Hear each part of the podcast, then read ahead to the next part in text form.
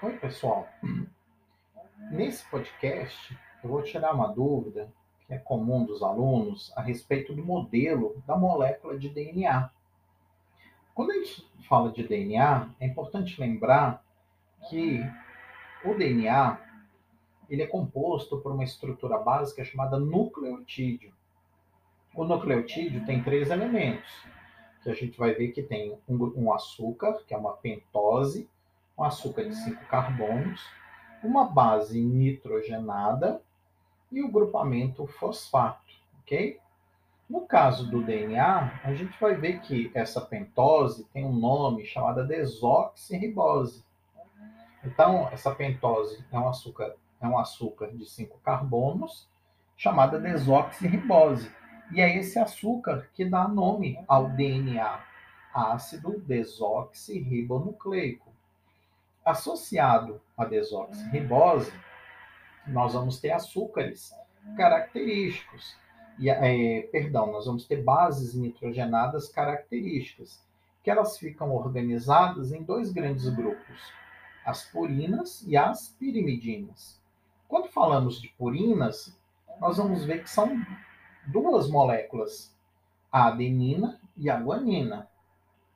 Quando falamos de pirimidinas, nós vamos encontrar no DNA a timina e a citosina.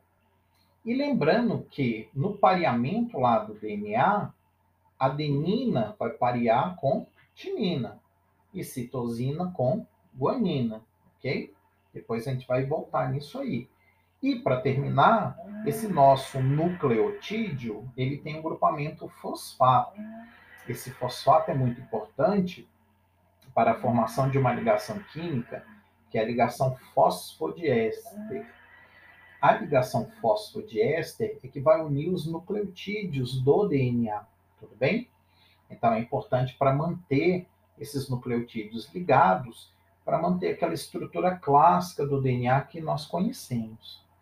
Quando a gente fala do modelo do DNA, algo importante que a gente tem que ter em mente. Lembrar que o DNA ele tem duas cadeias polinucleotídicas. O que eu quero dizer com isso?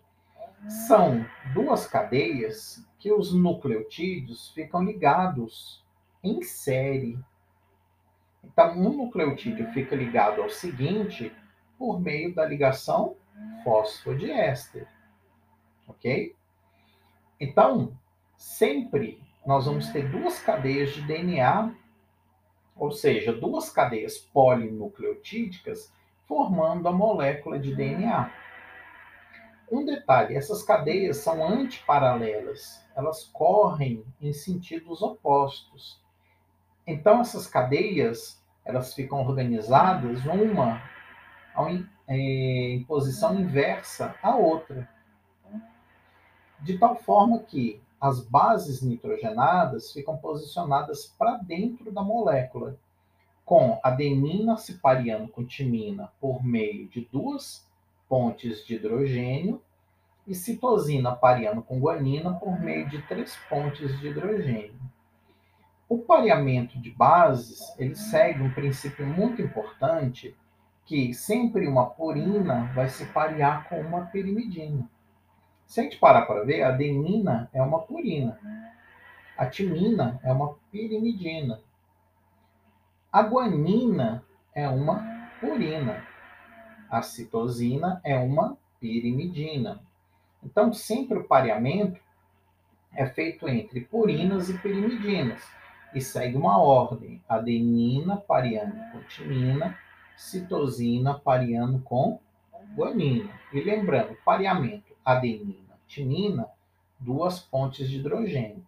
Citosina com guanina, três pontes de hidrogênio. Tudo bem? Esse modelo também é importante lembrar que cada molécula de DNA em um eucarioto representa um cromossomo. Então, quem são os cromossomos? são moléculas lineares de DNA. Tá bom? Então é muito importante lembrar isso. E o que nós vamos encontrar ao longo dessas moléculas de DNA? Nós vamos encontrar segmentos específicos que levam informações para codificar proteínas, que são os genes. Tudo bem? Então, ao longo da molécula de DNA, existem segmentos específicos, ou seja, existem sequências específicas de bases nitrogenadas que vão codificar as proteínas. É isso que a gente vai chamar do código genético. Tudo bem? Então aqui a gente fez uma revisãozinha rápida da molécula de DNA para a gente tirar algumas dúvidas que são importantes. Um abraço para vocês.